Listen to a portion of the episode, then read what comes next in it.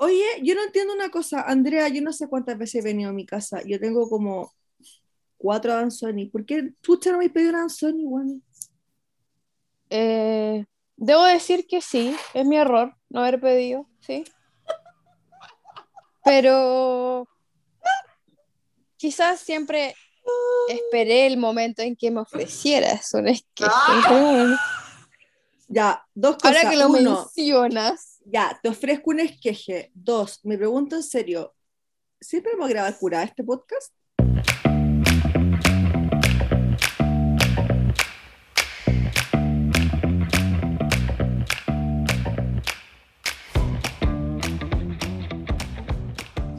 Hola, hola queridos auditores, bienvenidos a este segundo capítulo de nuestro podcast Las Cuatro Plantásticas. Estamos mega, mega, mega felices por la recepción que tuvo el primer capítulo, así que ahora vamos con todo.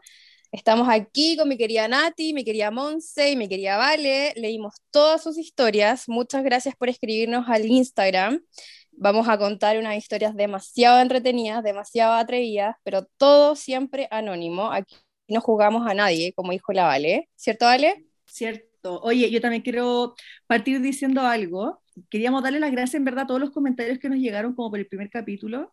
Yo sé, llegaron un par en, en especial que nos decían como baje las revoluciones, pero creo que es importante que sepan que no nos vemos desde septiembre, no hemos estado juntas en demasiado tiempo, la última vez que nos vimos tomamos un poquito y dejamos la cagada. Es- esa, Dejamos es la cagá. Dejamos la cagá. Esa es nuestra pero- energía. ¿pero quién? No, yo soy hiperventilada por naturaleza. No sé, no le puedo. Cantamos, Amiga, cantamos lo High. School Musical.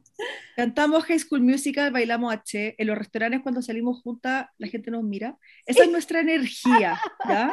Sí, No- esa no es esperen- energía. No esperen hecho- menos de eso. De hecho, De ojalá se note la energía que tenemos. No porque sed. De eso se trata, de, de eso se trata. De hecho, este podcast nació en base a nuestras conversaciones por Zoom durante toda la pandemia. Así que siéntanse partícipes de esto. Ustedes son parte de nuestro grupo ahora. Sí, muchos Ay, sí, dijeron que se somos- sentían como se sentían como conversando con amigas, onda, sí, somos sus amigos. Nosotros partimos No. así como nosotros lo hicimos amigas como casi que digitalmente, así que si nosotras pudimos, ustedes también. Fue bacán porque mucha gente dijo, weón, tenía demasiadas ganas de meter onda la, La cuchara, cuchara. Y, de- sí, y hablar con ustedes y decir mis comentarios. Así que de eso se trata. Por eso, por eso hicimos el Instagram, porque ahí pueden meter la cuchara, nos pueden escribir, pueden comentar los capítulos que hayan escuchado, pueden dar sugerencias, comentarios constructivos, etc. Así que ahí los esperamos a todas y todos. Y todes. Porque todos todes. son bienvenidos. Exacto. Oye, hoy día tenemos un capítulo demasiado entretenido, encuentro, como un capítulo educativo para bien y un capítulo educativo como con malicia, como que siento que igual les vamos a enseñar a robar un poco. Un poquito de maldad, La malicia. Nunca está, de, nunca está de más un poquito de maldad en esta vida. un poquito de humor. Dicen por ahí que es mejor pedir permiso. No, al revés. Que es mejor pedir Pedir perdón. perdón. Pedir perdón, exacto. Vamos a ver. Que pedir permiso. El tema de esta semana es propagación. Es un tema demasiado entretenido. La propagación, les juro que salva vidas. Las puede salvar de algún cumpleaños que llegue sin regalo. Onda, se les olvidó comprar el regalo, propagación. ¿Quieren conquistarse a la suegra? Propagación. ¿Quieren conquistarse una nueva amiga? Propagación. ¿Quieren cagarse al sistema? Propagación. En verdad, es como la solución a todos nuestros problemas. Quieren hacerse un regalito, propagación. Exacto. Propagación básicamente es sinónimo de plantas gratis y yo creo que a todos nos gustan las cosas gratis, así que creo que a todos les va a gustar este capítulo. Y queremos partir con una pregunta muy sencilla. ¿Por qué propagar tus plantas? ¿Por qué propagan sus plantas ustedes? Yo propago porque eh, me gusta como hay cachado esa cuestión de las leyes, que no te puedes comer más de solo una, una cosa así. Es como algo parecido, como que no puedo tener solamente una planta, quiero tener más. Las papas fritas, te puede- obvio que te puedes comer ¿No? más de una sola, y al revés, po. Sí, no te puedes no te comer puedes- solo una. Sí. Ah, bueno, me equivoqué Oye, otra que vez. somos ya. hueonas. No importa. Pero si yo fui la hueona, ya. No te puede, no, ¿cómo era? Como cuando la gente dice como camarón que se duerme no se le miran los dientes. Ya. Ya, Ese dicho muy pero de Puerto Vara está puesto. No. La cagó. no, no, no. Yo no lo había escuchado. Solo me reí por Jue. Ah, Es que no, porque son dichos mezclados, po. ¿eh? Ah, Como ya, no pero es se porque- iba la corriente y acaba de Sí. ser regalado, no se le miran los dientes. Ah, ahora entendí. ah, me estáis weyando. Hay gente que los mezcla, hay gente que mezcla todo el rato los dichos, los refranes. Ya, la Andrea nos está retando porque estamos hablando mucho. Dale, Sí, ya, ya, perdón. Ya, yo tengo dos razones para propagar. La primera es porque me gusta tener más de la misma planta.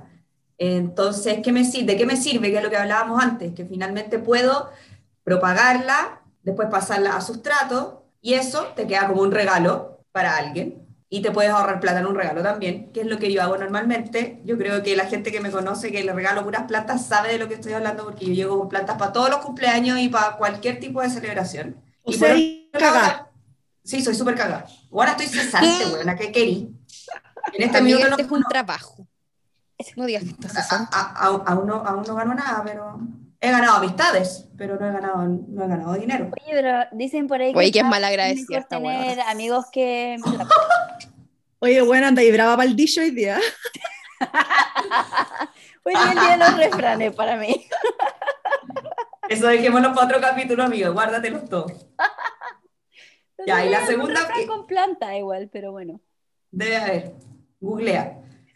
Eh, y, la segunda, y la segunda razón es porque me gusta demasiado experimentar, entonces voy viendo ahí si me resulta, si no me resulta, cuánto crecen las raíces, de qué forma crecen las raíces, eh, y que al final, no sé, pues algunas son mucho mejor propagarlas en agua, otras mejor llegar y ponerlas en sustrato al, al tiro. Entonces, por, por ahí va mi tema de propagación, no sé ustedes, ¿qué piensan? Yo comparto eso contigo, Nati. Con Walter nos gusta experimentar el tema de ¿Te las gusta, propagaciones. ¿Te gusta experimentar con Walter? Ya, está hueón, siempre. Se puede hablar nada. Pasas para la punta siempre. Ah, Bueno, no me den vino, no me den vino. ¿Puedo Estamos continuar? hablando de plantas. ya, dale. Ya sigue, sí.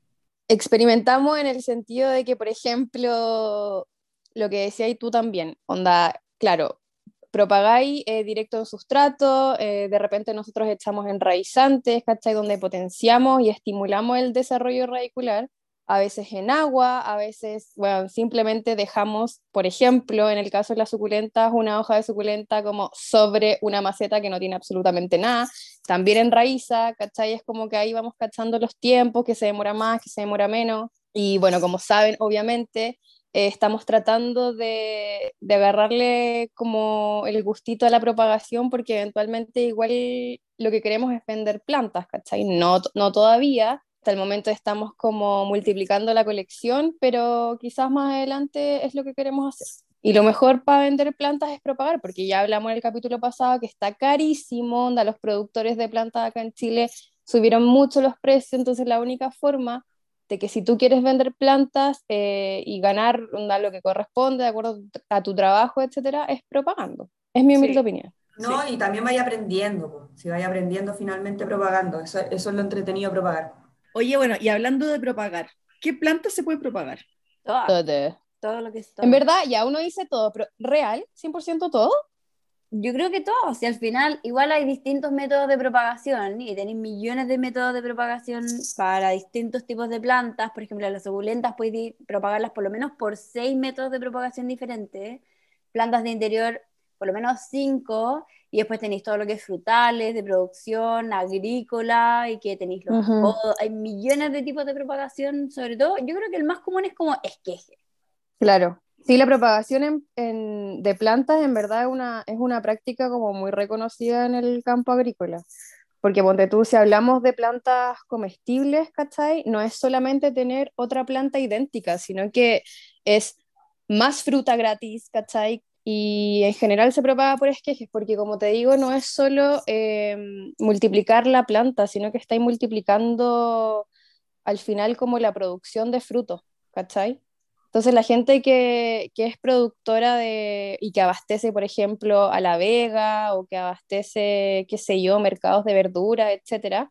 En el caso del tomate y el pimentón, que son como las plantas más conocidas en el cultivo que se propagan por esqueje, los productores ocupan demasiado esa técnica. Imagínate, si se están ahorrando un montón de plata. Bueno, pero es como los plátanos, po. Como que, ponte tú, los plátanos son todos clones. De hecho, siempre dicen que los Sí. plátanos tenemos una especie que si llega a atacarlos alguna bacteria o algún hongo, por ejemplo, Pagan todos los plátanos porque son el, tienen el mismo ADN. Este es el mismo plátano. Sí, o sea, eso, pues al final el esqueje es una planta genéticamente idéntica a la planta madre y esa es la, es la, es la gracia, ¿cachai? Porque no vaya a propagar una planta débil, una planta que haya estado dañada, qué sé yo, por heladas, ¿cachai?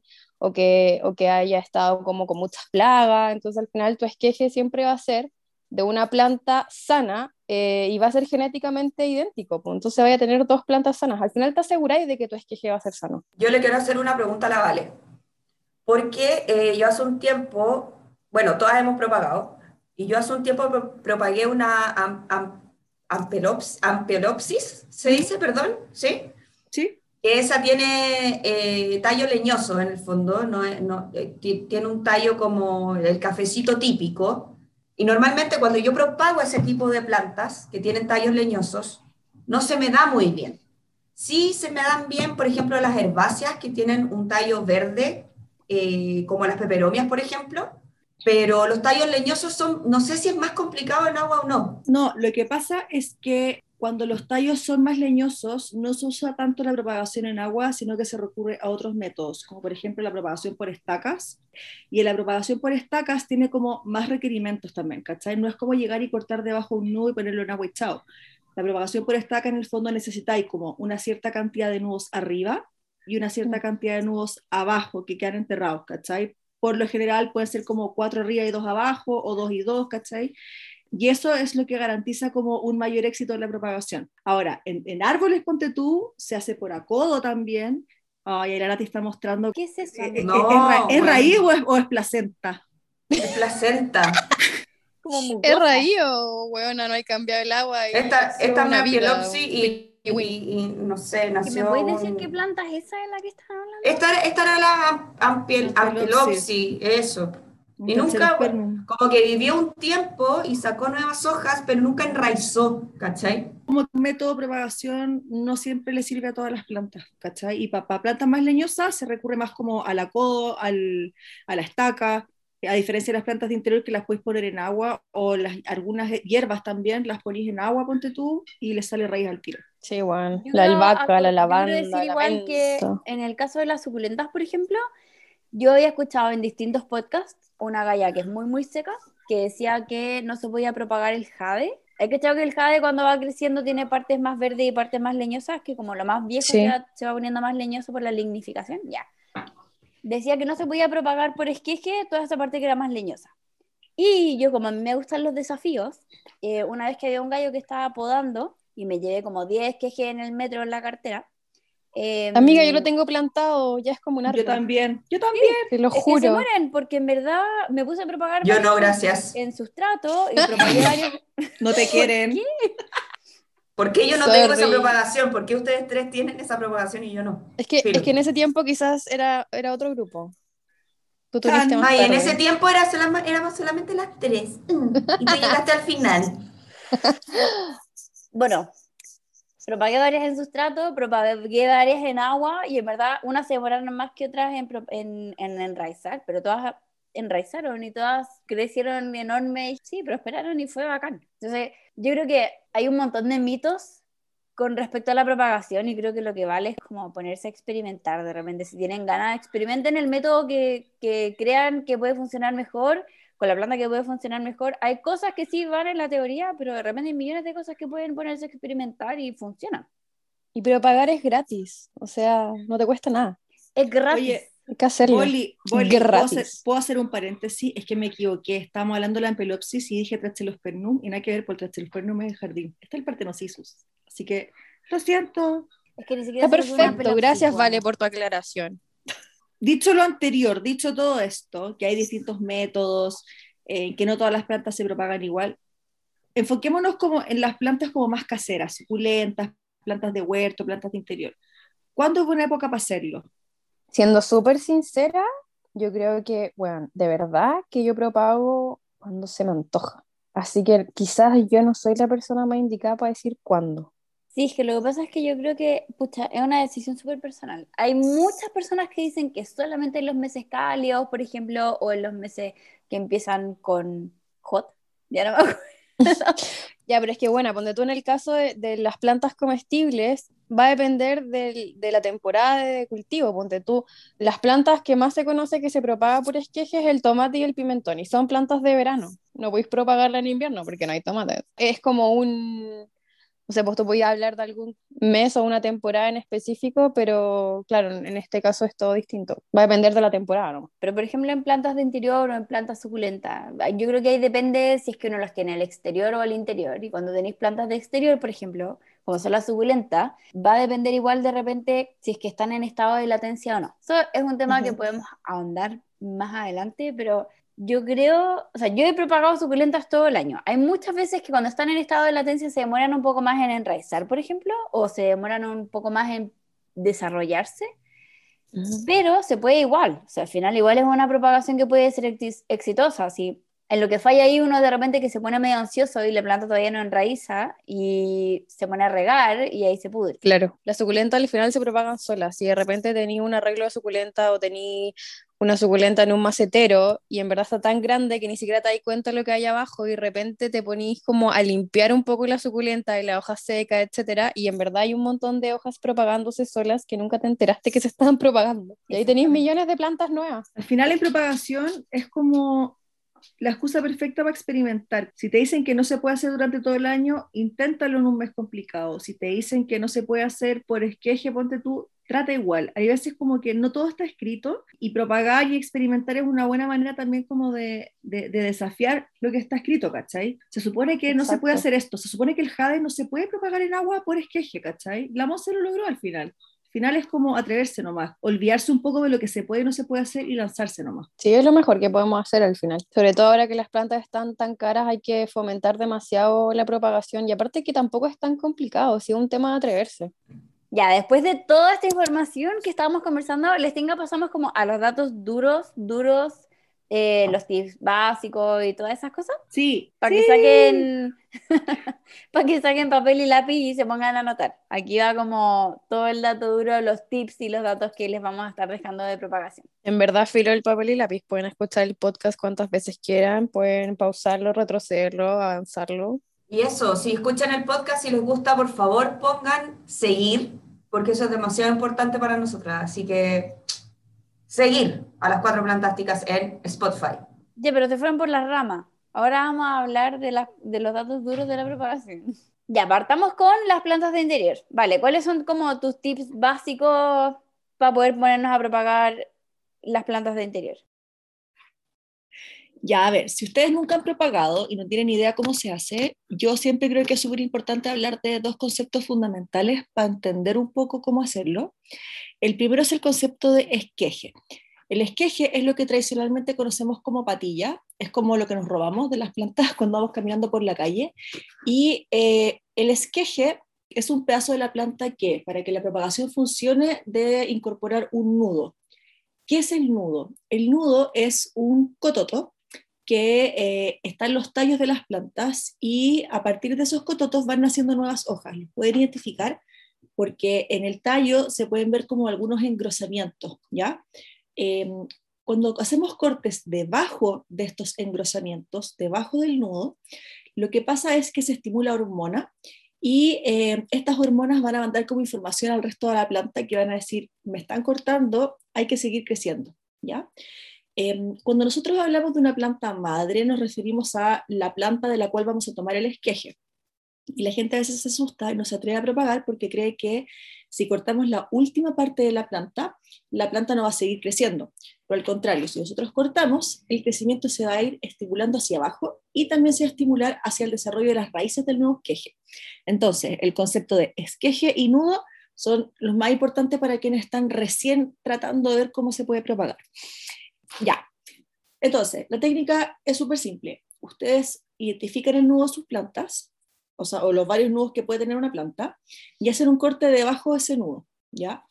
Eh, si bien uno puede propagar y hacerlo directamente en sustrato o en tierra, qué sé yo, para mí al principio lo más fácil fue hacerlo en agua, porque uno puede ir viendo también cómo se van desarrollando las nuevas raíces, y esto es algo súper importante al principio porque no sabemos necesariamente cuánto se va a demorar un esqueje, o sea, en enraizar un esqueje, y si nunca lo hemos hecho, nos puede dar como harta ansiedad igual.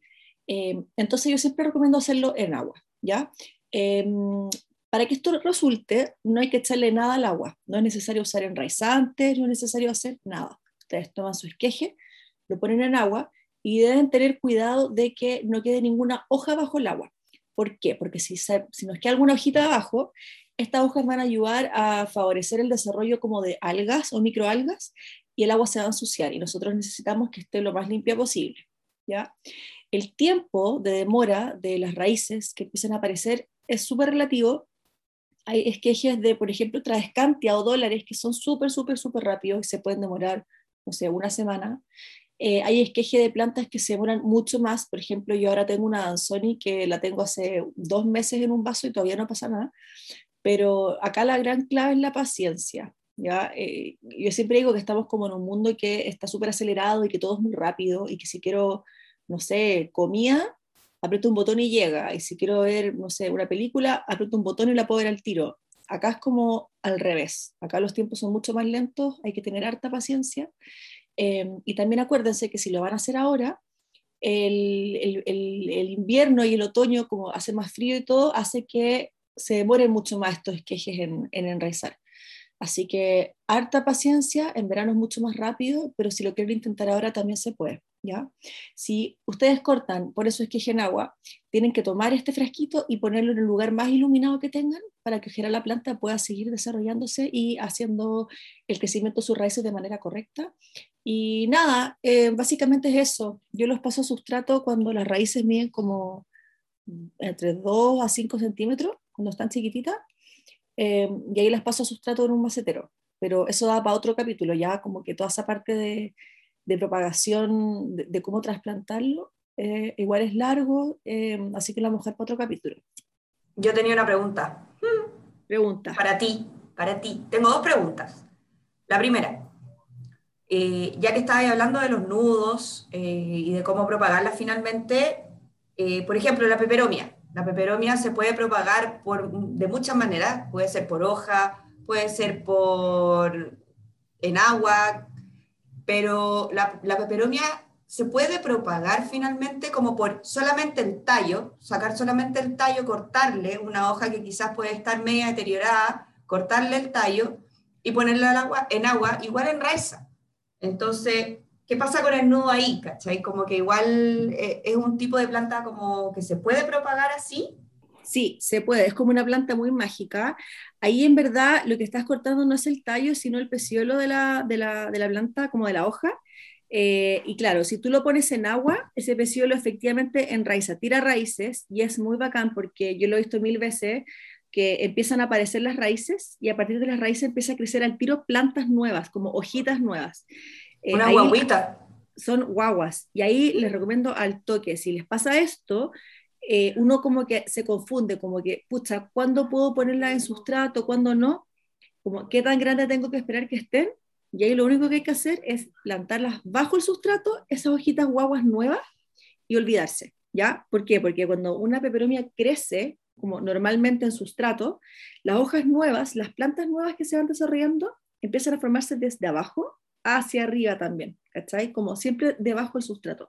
Así que si hacen eso, si propagan por esqueje de hoja con peciolo y ven estas guaguitas, plántenlas completa, vayan regando y van a cachar que a poquito van a ir agarrando fuerza para crecer como por completo hacia arriba. Ya, y mi segunda pregunta. Hay un mito que dice que, eh, bueno, normalmente nosotros propagamos por botellas de vidrio, de, los jugos, de cualquier botella de mermeladas que, no, que podemos reciclar. Y hay un mito que dice que las botellas que son oscuras, que son cafés, no es tan bueno propagar como las que sí son transparentes. ¿Qué tan real es eso? Ya, acá pasan dos cosas. La primera es que es mucho mejor porque, hasta donde yo tengo entendido, se produce como menos formación de alga en el agua, entonces se mantiene más limpia el agua y por ende es como más favorable para el desarrollo del esqueje. Y lo otro que yo también he escuchado que no se debe hacer en, en, frascos oscuros o en floreros, ponte tú, porque efectivamente no llega luz. Al final, acá hay que aplicar un poco de sentido común. Cuando tú tienes una planta, las raíces crecen adentro de un macetero, cubiertas por tierra o sustrato en completa oscuridad. Entonces la lógica acá es exactamente la misma. Tú puedes propagar sin ningún problema en una botella negra o en una botella de cerveza como la que te estás tomando, café oscura o en un florero. No hay ningún problema con eso. Y acuérdense, si le dicen que no se puede, desafíenlo, traten, de eso se trata. Además, esa es la parte entretenida de la propagación, como desafiar los límites y los mitos y ser exitosa o a veces fracasar, pero como tratar y, ver cuáles son los resultados. Al final es mucho más entretenida esta parte, yo encuentro. Bueno, puedo aprovechar de contar un, fra- de contar un fracaso como monumental que tuve. Uy. Ya, esta weá me da mucha risa porque ni siquiera la querido subir a Instagram, pero la otra vez propagué, o sea, estaba mi Monstera Anzoni demasiado larga y como, No. bueno, ¿Cuándo usaste el. Clonex? todavía no uso el Clonex, todavía no lo uso. No, es ¿Me que el Clonex decir esa qué todavía- es el huevona. Clonex? eh, eh, es un enraizante muy power que vende la Andrea, que no, el Clonex lo quiero usar con mi lirata. Por eso no lo he Ah, usado todavía, porque no he tenido tiempo.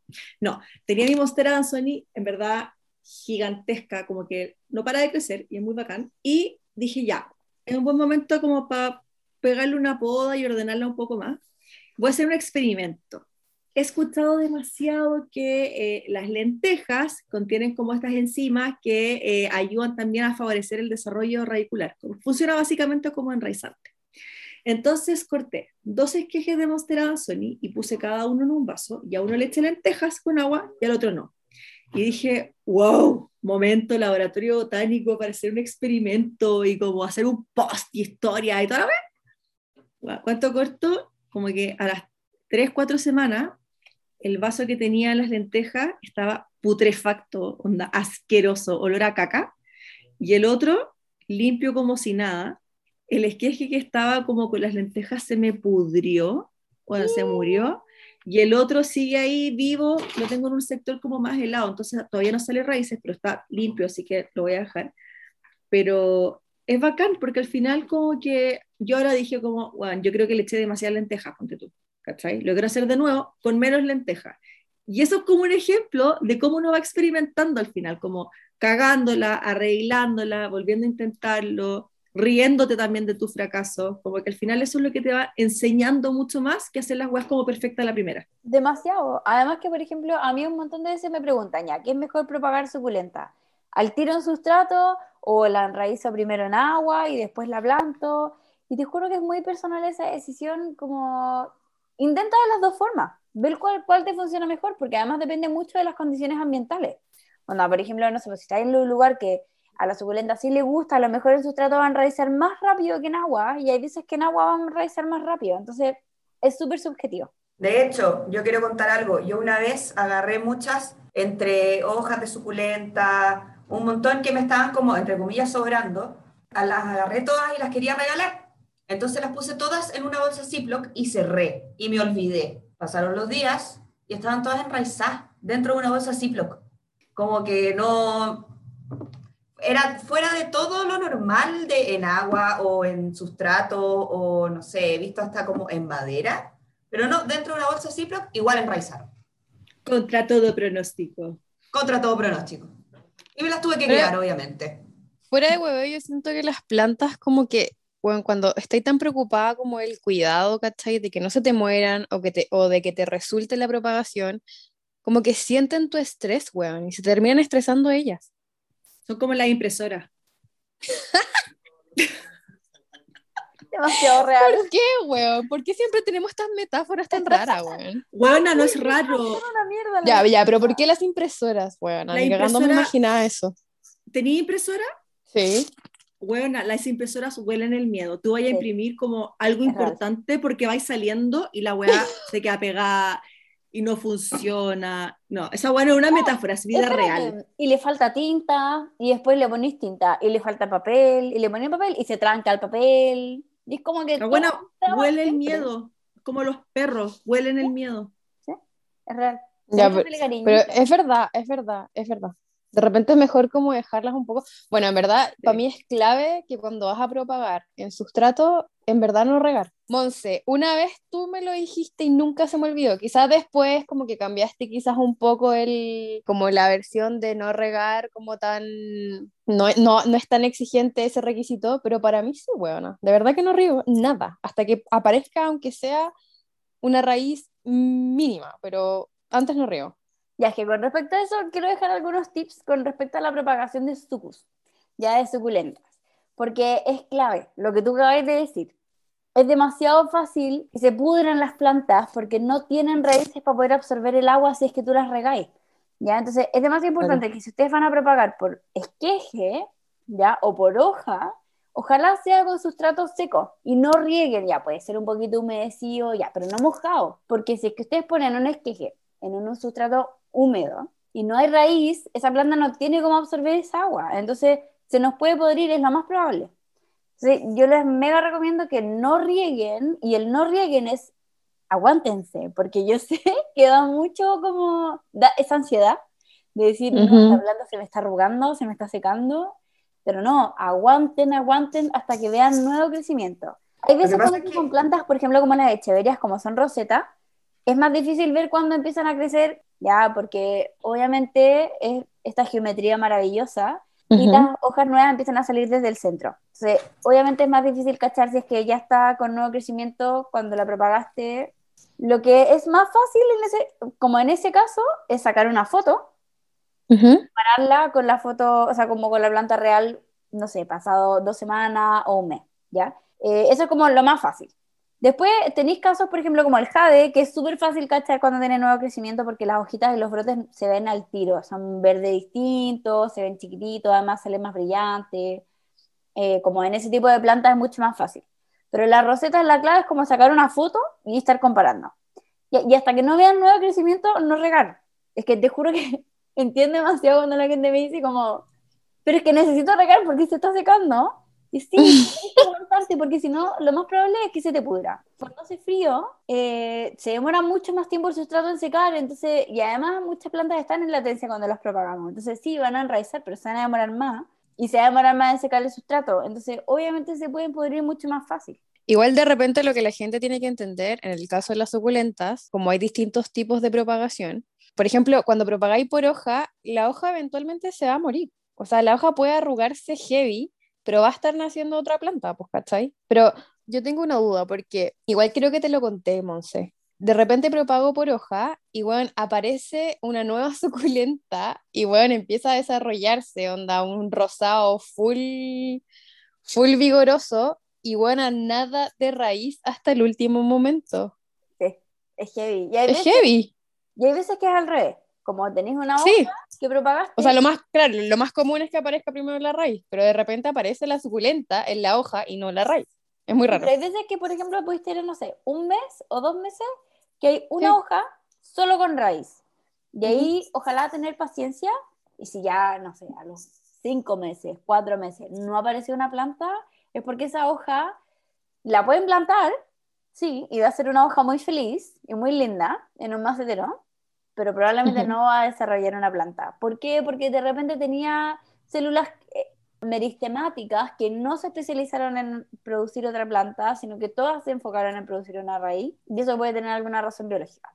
Esa planta, o sea, esa hoja, por ejemplo, puede no ser ideal para la propagación, por eso en general una de las recomendaciones clave es que propaguen de varias hojas, cuando lo van a hacer por hoja, ya como porque hay hojas que no van a ser exitosas, pero varias que sí. Entonces, no propaguen de a una, propaguen de a cinco, siete, y ahí puede ser que sí, varias les salgan exitosas. Que eso te iba a comentar. Hace un tiempo, cuando una vez de las, que, de las tantas veces que iba a la casa de Valentina Trejos, me regaló una hoja, no me acuerdo, una chevería, pero no me acuerdo cuál era.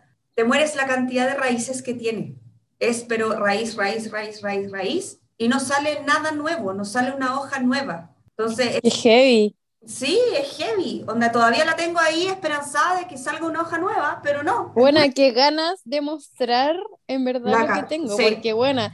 Lo voy a subir en, a en, una verde. bandeja, sí, súbelo, porque en una bandeja, ponte tú, tengo muchas hojas de una misma suculenta y muchas tienen solo raíz, y buena es una raíz larguísima, rosada, onda brígida, preciosa y otra, y otro, y como la mitad de, la bandeja, donde creció la suculenta nueva en una echeveria, pero sin raíz. Bueno, es muy loco. En verdad, como que no, hay explicación para esa No, porque tiene que ver con la especialización de distintas células en esas como células meristemáticas que tiene la suculenta en la hoja, en ese punto donde uno corta, y en verdad es una lotería. Entonces, yo siempre recomiendo re- propaguen de a muchas o de a varias por lo menos, y así se aseguran que algunas sí van a ser exitosas, probablemente algunas fracasen, pero mm, así se aseguran de que por lo menos alguna sí va a ser exitosa. Oye, amiga, Bueno. y una pregunta, perdón, es que tengo una pregunta hace rato. Eh, cuando tú hablas de propagar en agua las suculentas, eh, ¿te refieres solo al esqueje? Idealmente sí. Al, al, al- como al tallo, ya. Sí, porque Sí, en verdad no me porque- imagino una, una hoja propagada en agua, porque al final sea- es como, es como mojar el sustrato al final, ¿o no? Sí, Pero o experimentemos. Se puede. Démosle. Ya. ¿Se puede? Démosle. Ay, pero tico- típico TikTok y toda la cuestión. Sí se puede, se puede, se puede propagar en agua, se puede propagar, propagar en aire la hoja. Ya, como tú la puedes dejar así tal cual y se propaga igual y el No, sí. De Todo todas maneras, pero al crecer en final, agua, en aire y en sustrato. O sea, la suculenta es como una planta muy, muy resiliente que aguanta todo y enraiza en cualquier circunstancia. Yo nunca he intentado propagar una hoja, por ejemplo, en agua, pero de repente pienso como ya, si se supone que no podemos eh, mojar mucho el sustrato cuando la hoja aún no ha sacado raíces, ¿qué lógica tiene de que pongamos la hoja en agua? Te encuentro toda la razón. Es una pregunta demasiado válida. Se- es que se puede, es que les juro que se propagan de cualquier forma. Lo que pasa es que ahí hay que tener harto ojo, que si es que las vamos a propagar en agua, ¿ya? O hay, hay gente, por ejemplo, que pone en estas botellas y le hace hoyitos y pone millones de hojitas alrededor de la botella. Claro. Y sí. abajo pone agua, y en el fondo como que la planta se propaga a través de este vapor de agua, ¿ya? Claro. Sí, pero una vez que enraiza, hay que tener harto ojo con la cantidad de agua que uno le empieza a dar. Entonces, por ejemplo, si tú, ustedes las van a propagar en agua, ojalá que no esté tiempo prolongado en agua, ¿ya? Porque tiene más riesgo de podrirse, ¿ya? Si es que en verdad el agua con las suculentas es el riesgo, ¿ya? Como el, el riesgo de podrirse. Pero no es que no aguanten en agua. Las suculentas Ya. son mega, mega, mega, mega aperradas, entonces van a aguantar todo. Pero si es que les ponemos agua tiene mucho tiempo prolongado, lo más probable es que se pudran. Quiero decir que he visto últimamente un montón de Instagrams que venden plantas suculentas que viven en agua y en verdad no, como no, no crean tanto en eso, en general suelen Que viven en agua.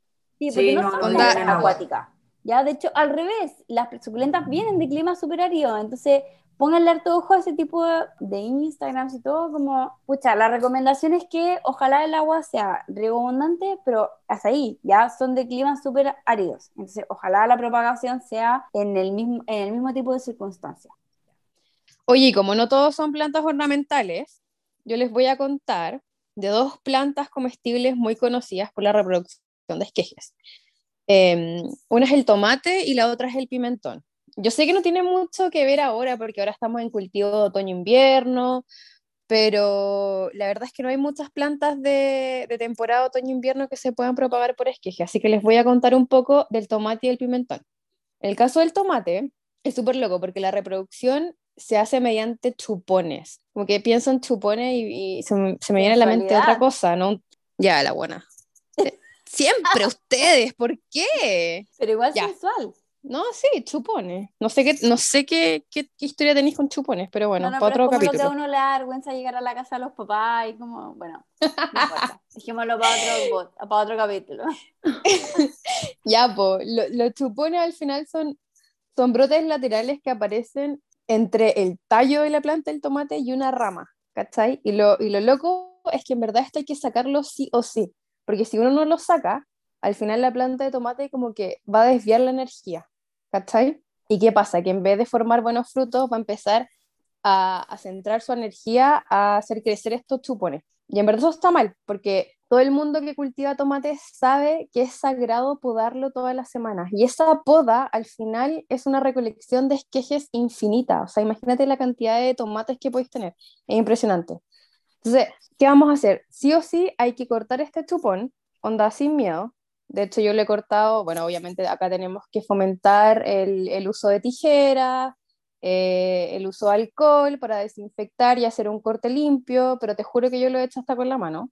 Chao. Este chupón se va a plantar en sustrato húmedo y te juro que en dos semanas, quizás un poquito más, vas a tener una planta totalmente independiente. Es impresionante. Heavy. Yo que no cacho nada de huerto, sí había notado como la insistencia en sacar los chupones, pero siempre pensaba que el chupón era como descarte. Bueno, no sabía que era como algo que podía aprovechar para hacer una planta nueva. O sea, siendo muy sincera, esta temporada, o sea, la temporada de, primavera-verano, cuando comencé a plantar estos tomates, los tomates que ten- tenemos en la parcela con Walter, no propagué nada, o sea, no, no planté ningún chupón. El chupón fue, se fue directo al compost, ¿cachai? O sea, lo dejé secar un tiempo y se fue directo al compost. Pero en verdad el chupón es una planta nueva de esqueje. O sea, perdón, una planta nueva de tomate. Y lo que hablábamos antes de que al final el esqueje es una planta genéticamente idéntica al tomate. Entonces, siempre que tú tengas un tomate sano, vigoroso, ¿cachai? Onda que idealmente la propagación la hagáis después de que te dé los primeros frutos, en verdad te estoy asegurando otra planta de tomate que va a tener frutos exitosos. Y en verdad es muy bacán porque los tomates, por lo menos este, este- esta temporada pasada, ya crecidos, estaban carísimos. Onda, en verdad muy caros. Entonces, la cagó lo fácil que es tener otro tomate. ¿Cachai? Es como lo que se hace con las semillas, que también hay como un movimiento muy cuático, cachado, con las semillas de los tomates, porque hay millones de variedades. Millones, weona. Tú como que partí el tomate, le sacáis las semillas, las secáis y las plantáis, y como que te Ojo. aseguráis tomate. Ojo, ojo, ojo, porque lo que pasa con el esqueje, que uno tiene que sacar el esqueje de una planta sana, la semilla es un poco más, tiene más requisitos. Onda, en verdad tenéis que sacar las semillas del fruto más bacán de la temporada. Mm. Onda, básicamente yo recolecté mis semillas en base a un tomate que moría por comerme porque era gigante, hermoso, onda, la cagó, pero dejé que madurara para sacarle las semillas para la próxima temporada tener una planta como bacán, ¿cachai? Como No voy a sacarle las semillas, claro, no le voy a sacar semillas a un tomate como chico, ¿cachai? Como quizás medio feo de color, ni O cagando. sea, a- o sea, acá el tamaño se importa harto. No, amiga. Acá no No hay opción. Acá no hay importa. opción. Pero amiga. Igual siempre importa. Ah. Ay, No, puta la oye, de nuevo, oye. ¿por Hay qué? distintas opiniones. Yo solo quiero decir que la acabó lo Ya, como perdón. en temas de huerto, la acabó como la observadora que hay que ser, eh, sobre todo porque como son plantas comestibles, tenés que ver para producción del siguiente, la siguiente temporada, Sí. no sé, lo Es encuentro demandante. muy seca. Ay, Es porque el huerto, el huerto es un hueveo, weón. Yo te juro que admiro demasiado a la gente que tiene No, huerto. no también. eso. No, no, no digáis eso. Admiro un montón la Francamente, gente que se dedica al huerto porque es súper demandante. sí. Y cachai, con ese comentario nadie va a querer plantar un tomate en la próxima temporada. Estáis loca, o sea, háganlo. A mí me da lo mismo comer weás como con, no sé, Monsanto, básicamente, porque no tengo tiempo para dedicarme a un huerto, pero ustedes, amigos que tienen tiempo, vos dale. No, Bueno. real, real, real. Cuento Yo corto, también cuento admiro corto. mucho, mucho a la gente que tiene huerto y que se dedica y que tiene el tiempo para cosechar sus cosas y, y las temporadas, como porque además son anuales muchas cosas tenés que cosechar en cierta época y plantar en No, cierta pero bueno, época El huerto, el huerto de verano es mi favorito. Porque onda, al final tengo todo lo que como, lo que más como, ¿cachai? Igual es loco, porque de repente, claro, en invierno comís tomates, pero ¿de dónde vienen, weón? Onda heavy. Ya, pero filo. Otro capítulo del podcast. Lo otro que quería contarles era que hay otra planta también de, temporada de verano, que es muy fácil propagarla por esqueje, que es el pimentón. El único requisito, bueno, en verdad es requisito como para todas las plantas, también ornamentales, pero en verdad el pimentón, onda, tiene que ser una planta perfecta, onda, que no haya sufrido ningún daño por helada, ni siquiera que tenga onda de coloración. La planta en verdad no puede estar ni un poco amarilla. Si la planta está amarilla y tú cortas un esqueje, o sea, ni cagando te va a funcionar. La planta tiene que estar vigorosa, onda, un verde pero intenso. Inmaculada. Sí, básicamente. Y ahí nada, cortáis abajo del nudo y bueno, si ese, si ese brote, perdón, si ese esqueje tiene, eh, qué sé yo, flores o pimentones pequeños creciendo, se tienen que sacar sí o sí. Y al sacarlo puede ser por agua, la propagación por agua o directamente al sustrato y ahí también. Dentro de dos semanas, quizá un poco más, tenemos un pimentón independiente. ¿Qué cosa, esos, fru- esos frutos pequeños los sacáis básicamente para que la planta esa energía la gaste no en formar esos frutos, sino que en formar raíces, ¿o no? Claro, la, la... es que al final en todos los esquejes, en plantas comestibles, tiene que enfocar su energía en enraizar, en verdad. Bacán. Oye, ahora que ya como que revisamos algunos tips para propagar plantas de interior, suculentas, plantas de huerto, aprovechen de usarlos para empezar a intercambiar sus plantas, ¿ya? El trueque de plantas es algo súper entretenido de hacer, te lleváis una planta gratis, te un pedazo de una planta que tenía en tu casa y te lleváis una que no tenías. Em, y dentro de este contexto de trueques hay como hartas iniciativas que se han estado haciendo y la Nati de hecho partió con una el año pasado que fue súper entretenida, era como algo que no, sé si se había hecho antes, a mí me carga decir primera vez que se hizo porque uno en verdad no tiene idea, pero sí fue una de las primeras que yo por lo menos vi. Y Nati, creo que sí, no fuiste. Un poquito, no, no pude ir. Tuvimos taller con la Monse. Sí, qué pena. No, no sé. Tuvimos no hay excusa, no hay excusa. Tuvimos que trabajar, pero supe que estuvo demasiado entretenido y quiero, Nati, que nos contigo un poquito cómo fue eso, cómo fue la experiencia, cómo, cómo funcionó el tema de los trueques. Cuéntanos un poquito más o menos cómo funcionó todo. Ya, les cuento un poquito de cómo partió todo. Un día, bueno, nos seguimos con la, con la Caro de espora.cl y empezamos a conversar harto por Instagram y un día nos juntamos a comprar suculentas y se nos ocurrió esta idea, porque claro, como algunos saben quizás yo tengo otro Instagram que es arroba guion bajo proyecto planta, donde yo vendía plantas anteriormente y con la Caro teníamos como eh, el mismo fin en nuestro Instagram, que era vender plantas con sustratos listas para que lleguen a tu casa y éramos como competencia, entre comillas, pero nos caímos tan bien. Y justo en ese momento había muchas como publicaciones en Instagram de que habían copiado y que no sé qué. Entonces dijimos, ¿sabéis qué? Hagamos algo, hagamos algún proyecto donde las dos, que somos competencia, entre comillas, vamos a aportar un poquito y mostrar que en verdad la competencia puede ser sana, ¿cachai?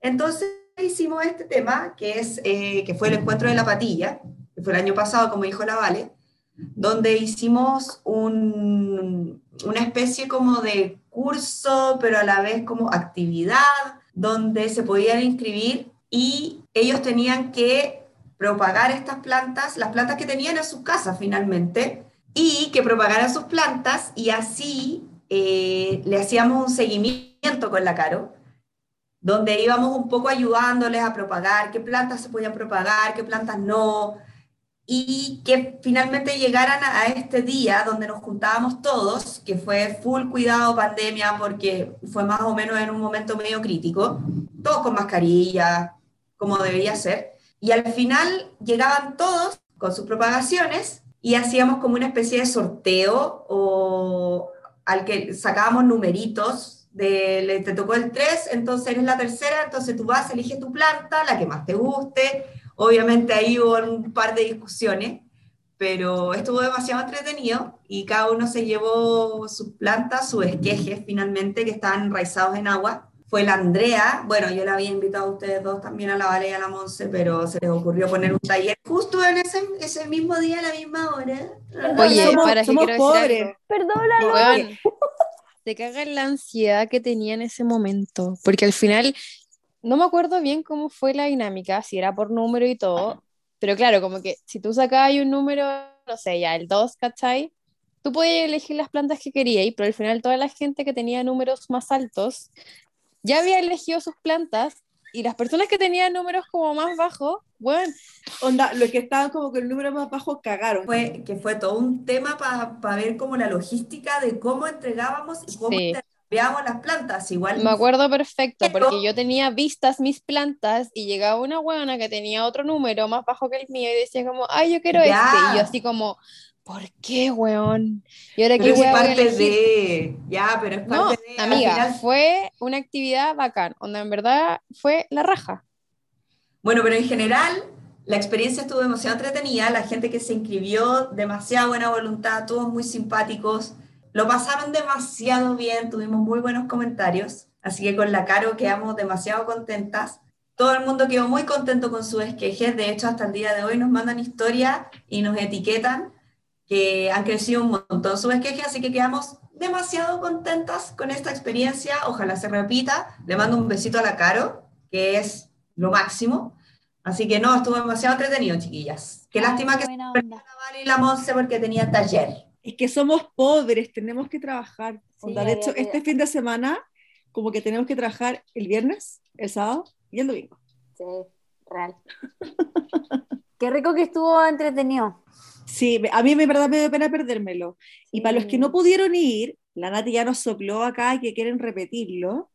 Pero además hay otras iniciativas demasiado entretenidas a las que pueden como acudir si es que quieren intercambiar sus plantas, conseguir plantas gratis, etcétera. Y una de ellas es la que queremos destacar hoy, que se llama Trueque de Plantas. Monse, ¿tú cachai más de esto para que nos contés? Todo partió, a mí me contó ella, que todo partió, ese Instagram partió porque una vez me comentó, me mandó un mensaje interno, me dijo, hola, oye, pucha, en verdad tengo esto, todas estas plantas que quiero regalar.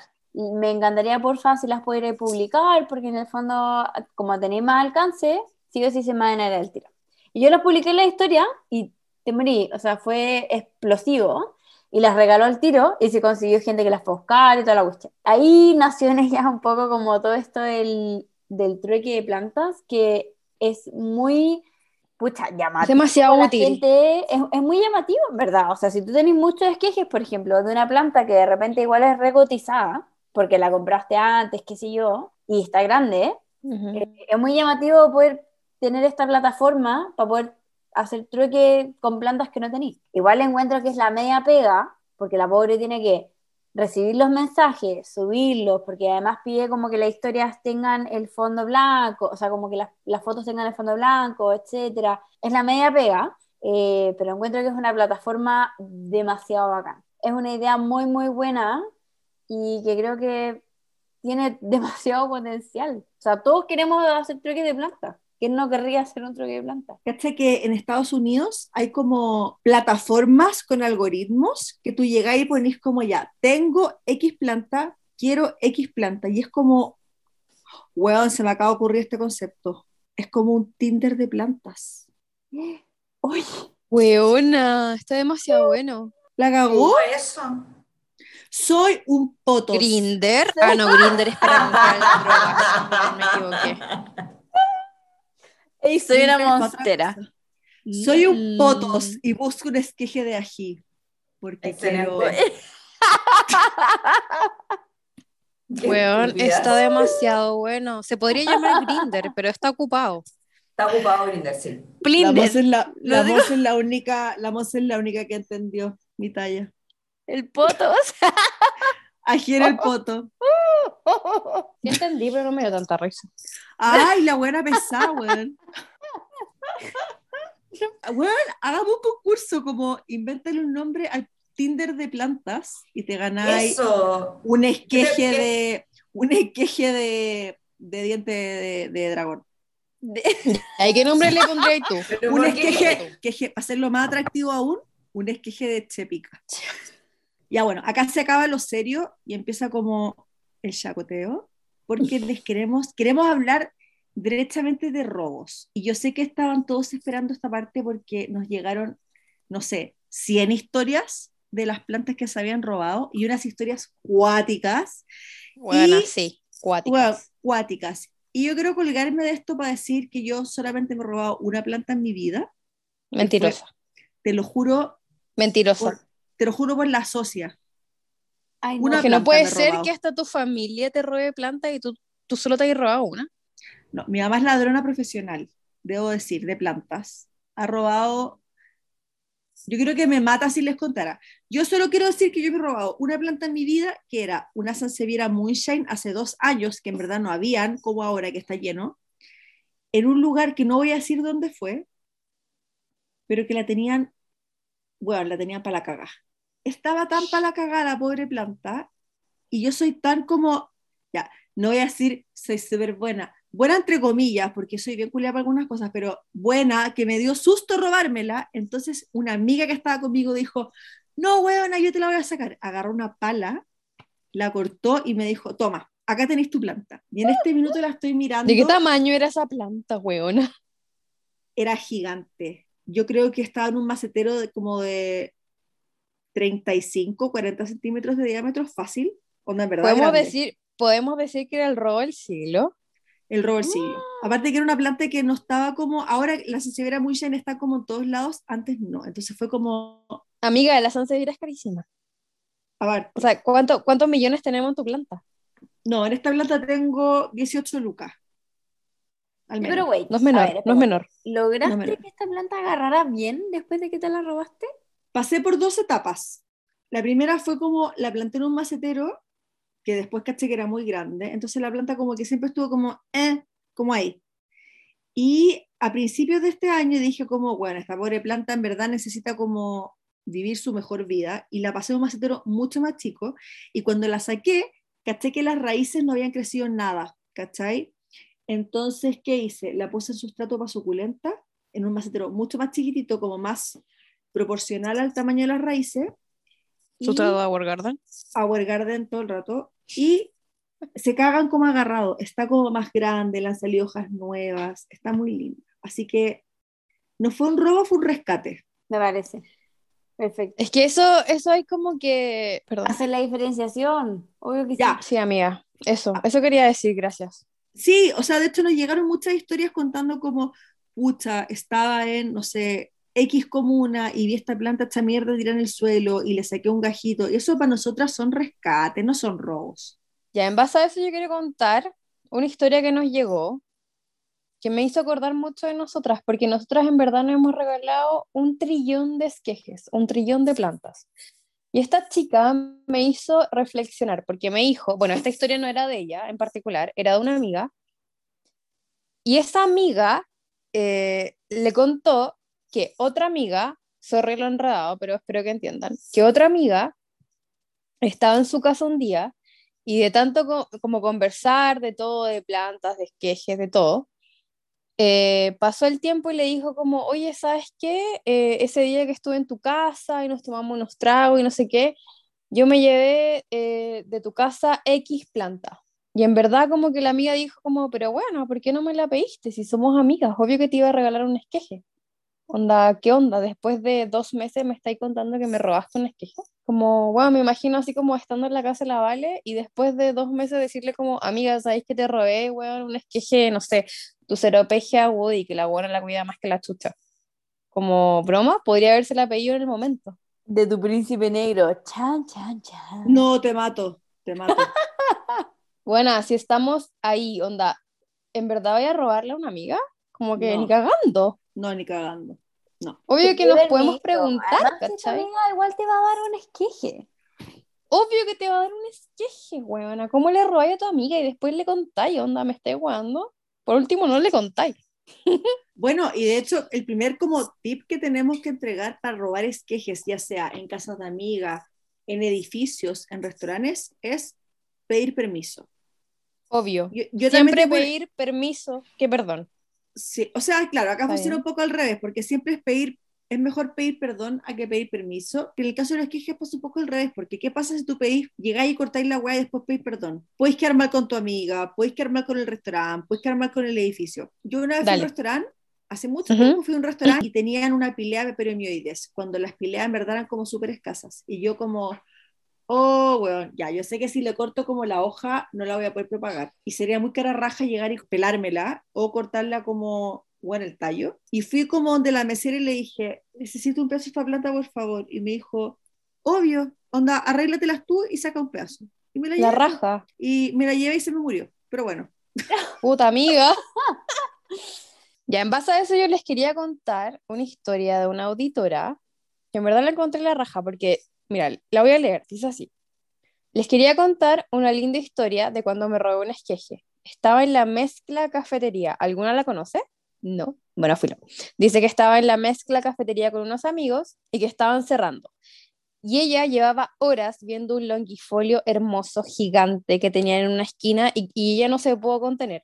Le dio mucha vergüenza llegar y cortarlo. Entonces, ¿qué hizo? Preguntó si podía sacar un esqueje. Y en la cafetería le dieron tijeras, un vaso, papel húmedo para poder llevarlo con tranquilidad hasta su casa. Y más encima, onda le dijeron como, ven y saca lo que quieras. ¿Acaso mejor cafetería? Fue una de mis mejores experiencias. ¿Onda broma? ¿Dónde queda, dónde queda ¿Cachai esa que esto- cafetería para googlearla e ir mañana? Bueno, se llama Mezcla Cafetería. Lo voy a buscar. Demasiado buena cafetería. Mezcla ¿Cachai? Que cafetería, esto, que esto nos enseña que en caso de estar en un restaurante o una cafetería, podemos preguntar, ¿cachai? Porque en este caso, onda, le dieron todos los insumos necesarios para cortar un esqueje exitoso y llevárselo a su casa. Mira, yo te voy a contar una historia. Yo en verdad he robado re poco, más allá como el, el esquejito o el cajito en el Soema. Pero una vez me pasó que le pedí permiso a mi suegra, a mi ex suegra de hecho, para robarle un esquejito de una travescantia pallida. Porque en verdad me encanta esa morada preciosa. Yo veía que ella tenía una gigantesca, tremenda, que cada vez que iba a su casa se la envidiaba demasiado y dije, ya. Y le pedí si le podía sacar un esquejito. Y le sacó un esquejito. La cosa es que eh, me, dio, me dijo, obvio que sí, saca lo que queráis. Entonces saqué un esqueje y mm, básicamente fue el mismo día que yo terminé con mi ex. Entonces fue hermoso porque fue como la última oportunidad que yo tenía de haberme apropiado de ese esqueje. Así que sí, pues, bueno, lagrimita, pero está todo bien. y me quedé con un esqueje. Y ahora que me ausenté en mi casa como cinco meses, no sé si ese esqueje sobrevivió, en verdad, pero bueno, espero que sí. Amiga, ¿dónde está ese esqueje? Porque yo te fui a regar las plantas el otro día. no sé. Porque no me acuerdo de haberlo visto. Si no sobrevivió es No por algo. Bueno, si no verdad, sobrevivió es por algo. Es verdad, si no sobrevivió es por algo, pero bueno, nunca lo sabremos. Oye, ¿les tengo si leemos algunos de los, de los mensajes que llegaron? Hay una historia que me encantó, en verdad. Dice así. Mi mamá y yo somos amantes de las plantas y Queen roba esquejes, de las que salen de noche con capucha, tijeras, linterna y mochila. El verano recién pasado nos terminamos de graduar en la materia, cuando nos estábamos quedando en Concón y decidimos salir a pedir prestado un par de esquejes. El problema es que mi mamá nunca ha sido muy delicada para el arte del robo. Estábamos afuera de una casa y salían por la reja unos árboles de jade maravillosos y apetitosos, listos para ser cortados. Como mi, mamá no veía nada, me pidió que la alumbrara y cuando estaba casi lista, ¡paf! Salió el dueño de la casa y nos vio entre las rejas, como las ladronas más pérquines del año porque cachó la luz. Filo, tuvimos que hacernos las tontas y decirle, caballero, no se asuste, estábamos mirando su jardín que está muy bonito. Obvio que ella nos veía con su tele, computador, cámaras y joyas con diamantes adentro de la mochila. Nos fuimos con mucha vergüenza y risa nerviosa, dimos una vuelta a la manzana y cuando íbamos de vuelta pasamos de nuevo por la casa del robo frustrado, pero por el otro lado, y cachamos que estaba lleno de ramas en la vereda. Obvio que entre ellas habían como 50 esquejes de jade que el señor había podado el mismo día. Nos hicimos pipí de la risa y nos llevamos los 50 esquejes en la mochila. Obvio. Lo peor de la historia es que yo me vine antes a Santiago y mi mamá quedó encargada de traerse los esquejes. Supongo que ya saben cómo terminó la historia. Los esquejes de Jade nos mandan saludos desde Concón. No, La raja. espera. Porque entre tanto, entre tanto robo hormiga de plantas, a mi mamá se le quedaron. Weona, no sirvió de nada el robo. Qué pena. Oh, weón. Onda, Igual es eran un clásico ese robo como de las podas de los jade. En Providencia está lleno de jade y siempre los podan. O sea, se pueden ir a dar una vuelta y siempre hay podas de jade. Yo me he robado, una vez me robé como 10 quejes y me los llevé en la cartera en el metro. La gente miraba con cara de loca. No, la cagó la historia, weón. La cagó. Demasiado bueno. Yo puedo leer, puedo leer la historia, mi historia favorita que llegó. Dale, léela, Es que, es que me gustó tanto que se la ha contado a todo el mundo, como, dale. como mi- en mi vida. Hola, les mando la historia del esqueje robado. El sábado fuimos caminando a votar con mi mamá y mi abuelita, que no salía ¡Me hace un par de años, no salía hace un par de años de su casa, pero las elecciones la motivaron. Puta, qué grande la abuelita, weón. Ya, aprendámosle, seamos todos como esa abuelita. Y cuando veníamos de vuelta, pasamos por unas casas con muchas flores en la reja y de un tirón sacó un esqueje y siguió caminando como si nada hubiera pasado con la rama en la mano. Nos reímos tanto que después hasta fotos nos sacamos. Y bueno, nos mandó la foto más tierna de la vida, Ay, donde sí. sale ella con su mamá y su abuelita, y la abuelita como con todo el botín de plantas robadas y nada. Creo, quiero, quiero darle como 700 mil yumbitos a esta abuelita por salir de la casa para ir a votar y por robarse esquejes para su casa. Como que nothing but respect. ¿Te querés dar qué a la abuelita? Mil yumbitos. Un vito. Ya, es que la Mo se vive en Puerto Varas, ya, por eso como que se entera tarde de estos conceptos. Deja de discriminarme por sureña. Ya, oigan, yo quiero leer una que me gustó a mí, porque obviamente que papas fritas. Así que voy a leer una de mis favoritas, que dice, cerca de mi casa hay un local de comida que tiene un antejardín hermoso y lleno de plantas. Cada vez que voy a buscar mis papas fritas, vuelvo con esqueje de lo que encuentro en la fila de espera. He pensado en pedirlos, pero la adrenalina de robar uno y meterlo en mi cartera sin que nadie me vea no tiene precio. Cariños a todas. Onda, llegar a tu casa con papas fritas y esquejes. ¿Hay algo mejor que eso? Como la vida no se puede poner mejor que eso. Por lo mismo que estamos hablando, quiero leer una de las historias también. Se las voy a leer. Hace unas semanas tuve que ir al banco, no diré cuál, pero rima con ile. Y vi que ¿Quién da unas- más? ¿Quién da más? Y vi que tenían unas mosteras en maceta súper moribundas. Iba a robarme una patita así nomás, pero al final mejor pregunté al guardia y me contó que esas plantitas estaban nacidas del tiempo del estallido social, cuando una vez entraron al banco y las llegaron a pillar en el suelo al día siguiente, medias pisoteadas y nunca repuntaron. Siempre ando con tijeras y me corté una patita y me dieron agua y todo para llevármela. Jaja. Me di hasta el lujo de escribir en el libro de sugerencias que rescataran esas mosteras o se iban a terminar muriendo. Mi esqueje ao- está ahora lleno de raíces a punto de pasar a tierra. Conclusión, siempre preguntar no se pierde nada.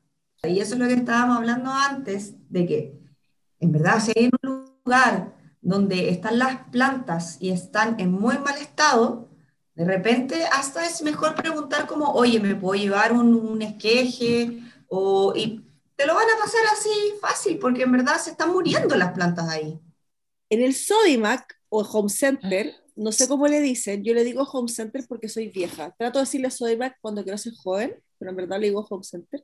Ahora lo- la gente de 23 años le dice Sodimac. En el Sodimac, en la parte de las plantas, hay como unos carritos que tienen, es muy triste, como plantas moribundas con stickers de colores. Todas las plantas que están con sticker verde tienen X precio, ponte tú 590. Todas las plantas con sticker naranjo tienen X precio, ponte tú 890 y así. Y son las plantas como que están al pico, ¿cachai? Entonces, Ujú. como si ustedes quieren rescatar plantas, pero además son tan como nobles que quieren pagar por estos rescates, pueden ir a Sodimac y bueno, comprar plantas moribundas. Ya, si bien este, este capítulo está como orientado a enseñarles como algunos tips de propagación y que si ustedes quieren robarse un esquejito por aquí por allá, vos dale. Eh, sobre todo si están en la calle, como con plantas que están como mal cuidadas, etcétera, vos dale. Eh, creemos que es súper importante también hacer hincapié en un tema que eh, no se habla mucho y que es súper clave. Sí, demasiado clave este tema porque nos incumbe a todos, como chilenos que somos. Existe todo este tema de la extracción ilegal de cactus en el norte, que es un tema demasiado importante que yo, en mi opinión, creo que se habla poco. Y si bien sí, hubo un rescate hace poco de un montón de cactus que volvieron a Chile, si no hay un buen manejo de esos cactus para poder volver a reinsertarlos en, en el hábitat en el que estaban, creo que es súper difícil que vuelvan a prosperar. Son cactus que tienen, a ver, estamos hablando de copiapoas en su gran mayoría, que son copiapoas que tienen muchísimos años, no sé, 100 años, que son, claro, que son endémicos y que se demoran muchísimos años en crecer, en desarrollarse, en enraizar en el lugar en el que están. Entonces, en el fondo, todo esto de la extracción ilegal es un temazo. Y no solo eso, no sé si a ustedes les ha pasado, pero existe también extracción ilegal de chaguales, ¿ya? O de puyas, que también le- les llaman, Ujú. puyas es el nombre científico, eh, en las laderas del- de los cerros en el Valle Central. A mí me pasó una vez que estaba en el metro Pedro Valdivia y había unos gallos que estaban vendiendo floraciones de chaguales, ya y mm, de chagual del que es este, el Soelneri, que en el fondo es una floración media turquesa, preciosísima, y que es muy bonito, pero no es una planta, es una floración. Y, ya, y ahí te estoy cagando una. te está cagando al comprador porque es una floración, no es una planta. Entonces la floración se acaba y una vez que la cortáis se muere. Entonces en verdad estás estafando a la persona que te lo compra. Dos, te cagáis a la planta y a todo el hábitat que la rodea porque ninguna otra fauna se va a poder beneficiar de esa floración. Y tres, te cagáis a la planta porque toda la energía que ocupó en esa floración no va a poder terminar en una semilla para poder reproducirse como corresponde y poder generar más plantas en el hábitat natural. Entonces, en verdad es súper dañino para el medio ambiente todo esto de la extracción ilegal cuando tenemos plantas en un ambiente o en un hábitat silvestre. Ojalá no extraigamos nada. si bien, bueno, obviamente que todas estas historias son como de que uno eh, no sé, corta esquejes de la calle o de patios, qué sé yo, y hay veces que se pide permiso y hay veces que no. Bueno, hay una delgada línea en el pedir permiso y cuando ya es una cosa medio ilegal. Cuando estamos hablando de hábitats silvestres o de lugares donde hay flora nativa, creo que ahí tenemos que rayar el límite. Ya, o sea, como que obviamente todo esto divertido y todo, pero Creo que hay que tomarle el peso igual a la conservación de la flora silvestre y la flora nativa, que ojalá lo hagamos con conciencia. Obviamente que uno puede hacer recolección de semillas y bacán y reproduzcamos la flora nativa, pero todo con conciencia y también teniendo en cuenta que hay un ecosistema detrás que se beneficia no solo de la flora, pero también de la fauna, que se beneficia de todo este ecosistema. Y cualquier cosa que nosotros podamos hacer puede tener una consecuencia no sé si no hay regulación o no sé si hay como un tema quizás como más, más legal. Es que pasa que en Chile existe un tipo de regulación, pero existe otro tipo de regulación en Perú, por ejemplo, o en Bolivia, y hay muchas fronteras internacionales por las que pasan estos cactus que en Chile muchas veces no importa tanto lo que sale, importa más lo que entra. Y entonces no hay tanta regulación con respecto a lo que sale, ¿ya? Y desde Perú, por ejemplo, o desde Bolivia, sí se pueden enviar eh, a Europa o Asia o Estados Unidos eh, grandes cantidades de copiapúas, por ejemplo, o algunas equinopsis que son exóticas. Hay un montón, montón de, especies que son súper codiciadas por coleccionistas asiáticos, europeos, etc. Hay muchos alemanes que coleccionan. Entonces, en el fondo, pucha, sí, es un temazo, pero creo que es tan grande el tema que podríamos dejarlo para otro capítulo. No sé qué opinan. Andrea, yo opino que sí. Sí, de hecho tenemos como en pauta un capítulo de flora nativa, para los que les interesa aprender un poquito más de esto y creo que para ese capítulo ya deberíamos contar con invitados, ¿no? Digo sí a todo. Vamos ahora con la planta de la semana. Oye, yo quiero hablar de la planta de la semana. Vamos a hablar del calanchoe. Eh, si bien es una planta que la, la Monse puede hablar perfectamente de ella, me imagino que se la sabe al revés y al derecho, ¿o no, amiga? Real. Me la sabe al revés y al derecho. Yo solamente quiero partir diciendo que eh, para mí la calanchoe es una planta muy fácil de propagar porque voy a poner por un ejemplo que es la de Pink Butterfly, que me acuerdo perfecto cuando la compré con ustedes, con la Vale y con la Monse. La encontramos allá en Pocochay. Y la Monse se puso demasiado emocionada porque había encontrado la de Pink Butterfly. Obviamente quise copiarle, no quería quedarme atrás y también me la compré. Y está preciosa hasta el día de hoy. Me da guaguitas, como le decimos nosotras, todo el rato. Y es, por lo menos yo creo que es la planta con la que más he experimentado cómo propagar. Porque finalmente la he propagado por guaguitas, donde agarro todas estas guaguitas que se salen, que son como estas, que uno cree quizás que pueden ser las flores, pero no son las flores. Agarro muchas porque salen de la hoja, no sé, deben salir como más de 20. Las pongo en agua, espero que enraicen un poquito y ahí las paso a sustrato, algunas sobreviven, otras no. Y yo creo que esa es la forma más fácil. La otra también que he hecho es cuando el calanchoe ya está muy grande, cortar el tronco, volver a plantar bajo los consejos de mi querida Monse. Y me quedó un tronquito, no sé, de 10 centímetros, por ejemplo, y dije, ay, ya lo voy a dejar este tronquito en sustrato a ver qué pasa. Y efectivamente empezó a crecer una planta nueva. Entonces, en verdad, el calanchoe tiene todo, tiene muchas maneras de propagarse. En verdad, el calanchoe es una de las plantas. De hecho, yo siempre los talleres las recomiendo un montón como plantas para partir, como planta, una suculenta muy amateur. Pero también hay un disclaimer ya con el calanchoe, que en el fondo es una planta súper invasiva porque al ser tan fácil de propagar, eh, crece muy rápido, ¿ya? Y puede empezar a invadir otros maceteros.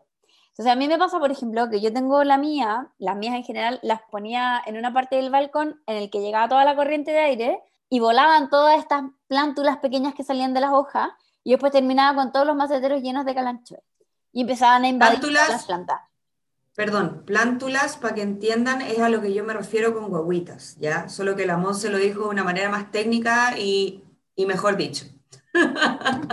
Pero todas estas guaguitas empezaban a crecer en los maceteros de las otras suculentas. Entonces, eh, hay que tener harto ojo con eso. Son súper fáciles de propagar, pero son súper, súper invasivas una vez que se asientan y se ponen a crecer como locas. Y entonces hay que tener como un buen manejo con las suculentas, eh, las calanchos en específico también. Bueno, con lo que tú estás diciendo, Monse, a mí me ha pasado. Me ha pasado que de repente, bueno, el viento y más encima estas como plántulas, como decís tú, se caen solas y de repente caen a otros maceteros. Y finalmente me termina creciendo calanchoes en otros maceteros de otras suculentas, ¿cachai? Entonces, heavy en verdad como es invasora y hay que tener mucho ojo con eso. Nati, ¿te acordás que me regalaste plántulas de tu calancho de pink? Sí. ¿Cómo están? ¿Han crecido? Amigas, me murieron. La raja. A mí la Vale me pasó unas huevitas de un calancho, no me acuerdo cuál era, uno que tiene la hoja grande. Y están perfectas. De hecho, como dije al principio del capítulo, he regalado, he regalado esas plantas como cumpleaños o gente que viene y le encanta. Saqué como cuatro plantas de, de las huevitas que me diste, ¿vale? Es seca. A mí, y bueno, tengo un calancho nuevo que me compré el, hace poquito en Maitencillo. No les he mandado fotos. Está bacán. Monse, no sé ni siquiera cuál es. Te voy a mandar fotos para que cachen. No me ha dado plántulas aún, pero no todos van plántulas todo el tiempo. O sea, hay, hay algunas especies de calanchoes que no dan plántulas, así que manda fotos para saber cuál es. Ya, bacán. Ya, y para ir cerrando, les vamos a dejar el dato plantástico de la semana. Eh, mi dato plantástico para esta semana es un concurso. Estamos sorteando en el perfil de la negra y punto, arroba negra y punto. Vamos a estar sorteando un esqueje de su monstera variegada que todas las, hojas de las mosteras de la negra son mitad verde, mitad blanca, más un macetero de cerámica gres hecho por ella, más una copia de mi libro. ¿Ya? Me estáis hueviando. No, estaba Demasiado buen concurso. Bueno, está filete el concurso. O sea, propagaciones, esqueje gratis, mostera variegada, como que macetero, que hay tan pocos maceteros lindos, así que vayan a participar. Y aprovecho, me voy a colgar de este como dato plantástico de la semana para decirles que todos los capítulos van con algunas recomendaciones y le hablamos de algunos Instagrams. Y cuando nosotros les subamos los capítulos, les vamos a avisar por Instagram. Y en el texto de esas fotos van a ir con sus arrobas respectivos para que puedan después buscar y encontrar todos los datos que nosotros les vamos a estar pasando por acá. Dale, Nati, con tu dato plantástico de la semana. Ya, yo les quiero dar un, un dato. Es un poco difícil de encontrar, pero vale la pena. Ya que estamos hablando del tema propagación y hay algunas plantas que de repente no tenemos las lucas quizás para comprarlas, etcétera. Hay un libro, voy a recomendar de nuevo un libro, soy fanática de los libros, perdón, eh, que se llama Handmade Houseplants. Es de la autora Cory Beth lo pueden comprar en Book Depository, que es un libro finalmente que tú puedes hacer las plantas mediante materiales como cartulina, eh, alambres. Pueden hasta tener en su casa esta codiciada planta, la peperomia watermelon. Para todos los que son artistas, pueden tener las pileas, pueden tener algunas dracenas, la oxalis triangularis, y ella te enseña finalmente cómo hacer todo esto como les dije antes, mediante cartulina, eh, mediante soldar, pintura, acuarela, ustedes ahí pueden ver el libro, eh, se los vamos a dejar ahí en el, en el Instagram. Y al final del libro tiene todo lo que son los modelos o el tamaño real de las hojas, por así decirlo, donde ustedes pueden sacar los, bosquejos y hacer finalmente esta planta a un tamaño real, uno a uno. Y es demasiado entretenido. Yo empecé con algunas plantas, no lo he hecho todavía, no he terminado, pero si están aburridos en esta cuestión de pandemia y todo eso, pueden entretenerse con este libro y se lo recomiendo 100%. Así que ahora le toca a la amiga Monse a dar su, su recomendación plantástica de esta semana. Yo, mi recomendación plantástica de esta semana son los cabros queridísimos de Buenúa, una arroba que es arroba Buenúa oficial. Ellos producen un montón de productos tipo enraizantes, por ejemplo, productos que nos van a ayudar a manejar plagas, por ejemplo, como el chetac, que ayuda a manejar conchuelas o eh, cochinilla algodonosa. Funciona muy, muy bien en plantas de interior, funciona muy, muy bien en suculentas que no tienen pluvina, por ejemplo. Tienen un enraizante líquido, ya que como es orgánico, no dura tanto tiempo,